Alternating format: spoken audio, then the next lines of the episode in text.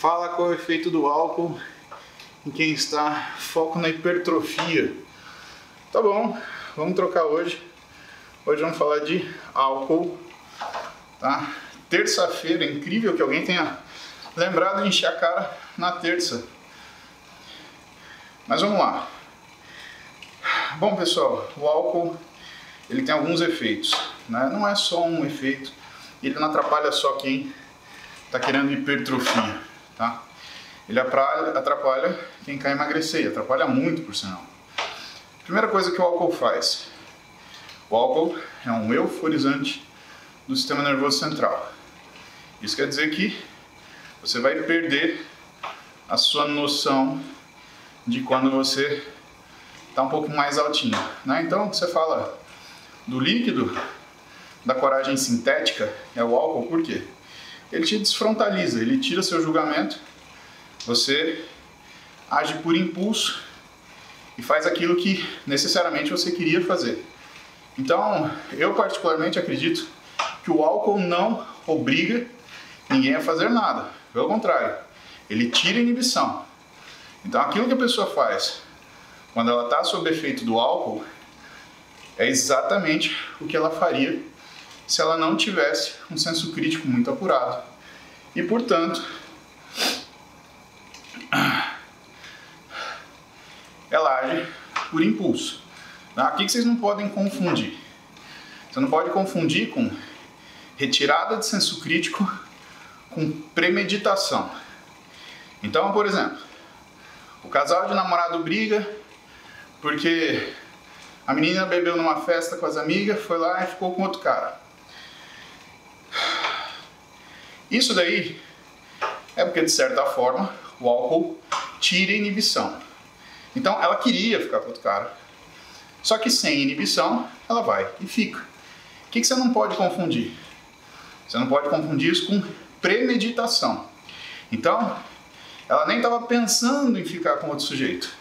Mas, naquela situação, naquele ambiente, sem a inibição, porque o álcool cortou isso, ela foi e ficou. Por que eu falo isso para vocês? Porque vocês já ouviram o ditado a ocasião faz o ladrão?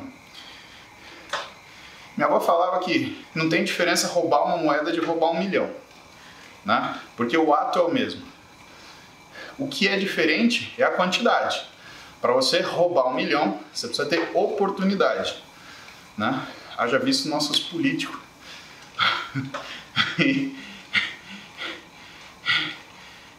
boa parte do legislativo também, né? Enfim. Mas essa questão da ocasião faz o ladrão, ela vem muito a calhar quando a gente fala desse efeito euforizante e desinibidor do álcool, por quê? Porque ele é uma questão de ocasião.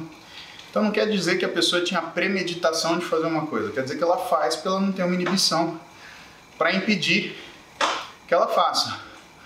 Ou que não seja impedir, mas que é, dê para ela as devidas consequências de seus atos. Né?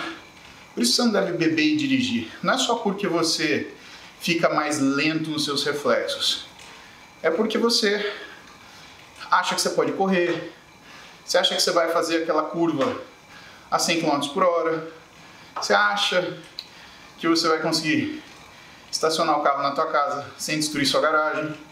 Né? Então esse é o primeiro efeito do álcool. O segundo efeito do álcool. Você tem o um efeito no dia seguinte, que é o efeito depressor do sistema nervoso central. Então, você teve uma fase de euforia, o cérebro é uma gangorra, pum, no outro dia você tem depressão. Essa mini síndrome de abstinência, ela é o suficiente para arregaçar com o seu treino. Ou seja, você vai se sentir mais cansado, você vai se sentir mais indisposto. Isso vai fazer com que você treine numa condição muito pior. E treino que não é executado na intensidade necessária não é treino, é esforço. Então você está adicionando esforço e não necessariamente você está melhorando o que é a sua adaptação, seu ajuste àquela informação física. Então lembre-se disso. Treinar no dia seguinte sempre vai ser uma caca. E olha, uns dois ou três dias ainda. Terceira coisa, você tem um efeito insulinotrópico do álcool. O álcool vai aumentar a sua insulina, só que isso é uma coisa que você não nota imediatamente. Porque no dia seguinte, como o álcool ele é diurético, ele inibe o hormônio antidiurético, ele faz o quê? Você desidrata. Então, exatamente no dia seguinte, você está mais seco. Só que aí o que, que acontece? Você faz um rebotão e entre 36 e 48 horas depois, você está inchado igual um pudim. Só que normalmente você não acha que foi o álcool que fez isso. Você acha que você comeu alguma coisa mágica que fez você juntar essa água toda. E não é. Esse efeito de capacidade de aumento da insulina que o álcool tem, ele provoca não só o aumento da insulina, mas ele provoca as duas maiores consequências disso, que é, em primeiro lugar, o aumento da retenção de sódio,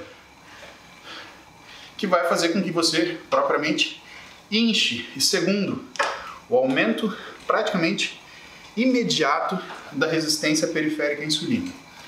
E esse aumento da resistência periférica à insulina, ele vai te dar um sintoma muito importante, fome. Então, se você já encheu a cara saindo de balada, você lembra daquela situação que tudo que você come é uma delícia? Você vai comer, sei lá, se tiver comida no chão, você vai achar uma delícia. Né? Por quê? Porque uma das coisas que você tem é essa resposta orexígena do aumento agudo da resistência periférica à insulina.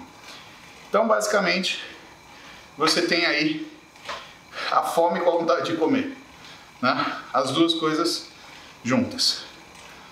Vamos falar de exercício agora, que é o alvo, né, da pergunta de hoje, hipertrofia. Do que depende hipertrofia? Primeiro, depende da carga que você levanta, sim. Né? Evidentemente, você não vai fazer um treino de força. O treino de força ele vai causar hipertrofia, mas o objetivo não é, ou a finalidade maior, o resultado maior, não é ganho de massa muscular. O ganho de massa muscular ele precisa de um treino de tempo sob tensão ajustado. Então, é uma alta resistência anaeróbica. É o máximo de repetição que você conseguir fazer com o máximo de carga. Só que o álcool ele tem um efeito semelhante a tranquilizantes, a benzodiazepínicos. Então ele tem uma ação de relaxante muscular de ação central. Ué, você bebe, você não sente aquele relaxamento? Né? Você fica meio mole. Pois é, isso daí também dura 24 a 48 horas. Então, os próximos 2, 3 dias que você for treinar, você vai estar um lixo. Isso quer dizer o quê? Você não vai treinar, você vai fazer esforço. E você fazendo esforço, o que, que você tem em resposta? Destruição muscular em vez de construção. E super importante que eu deixei para o final, mas que é uma constante, é a questão da transformação do álcool em aldeído. Então, quando você consome o álcool, esse álcool ele não vai ser absorvido como álcool, porque álcool é extremamente tóxico. Então, o teu corpo metaboliza ele. Então, você tem uma enzima, que é a álcool desidrogenase, que transforma o álcool em aldeído. E aí você tem uma segunda enzima, que é aldeído desidrogenase, que transforma o aldeído em ácido carboxílico. O problema é o seguinte: como o álcool é tóxico, a gente tem uma eficiência fodida de álcool desidrogenase, que não é acompanhada pela aldeído desidrogenase. Isso quer dizer o quê? Que você transforma rapidamente álcool em aldeído, mas você não transforma aldeído rapidamente em ácido carboxílico para ser transformado em energia. E aí o que você tem? Você tem os efeitos tóxicos do aldeído. E você tem efeitos neurotóxicos e você tem efeitos miotóxicos. Os efeitos neurotóxicos do aldeído, quais são? A dor de cabeça, o mal-estar, a fadiga, a sensação de náusea, boca com gosto ruim, tá? E os efeitos miotóxicos? Se esse consumo de álcool ele é consistente, você pode ter até 30% de perda da sua massa muscular. Eu disse 30% de perda da sua massa muscular. Então, bebeu, você vai jogar músculo fora. Não tem muito para onde a gente correr. Some-se ao fato de que o músculo desidratado ele entra em catabolismo. O que, que eu falei para vocês que é o primeiro efeito do álcool? Inibição do hormônio antidiurético e aí, portanto, desidratação. Então você já começou a perder músculo a hora que você foi no banheiro para dar a sua generosa urinada.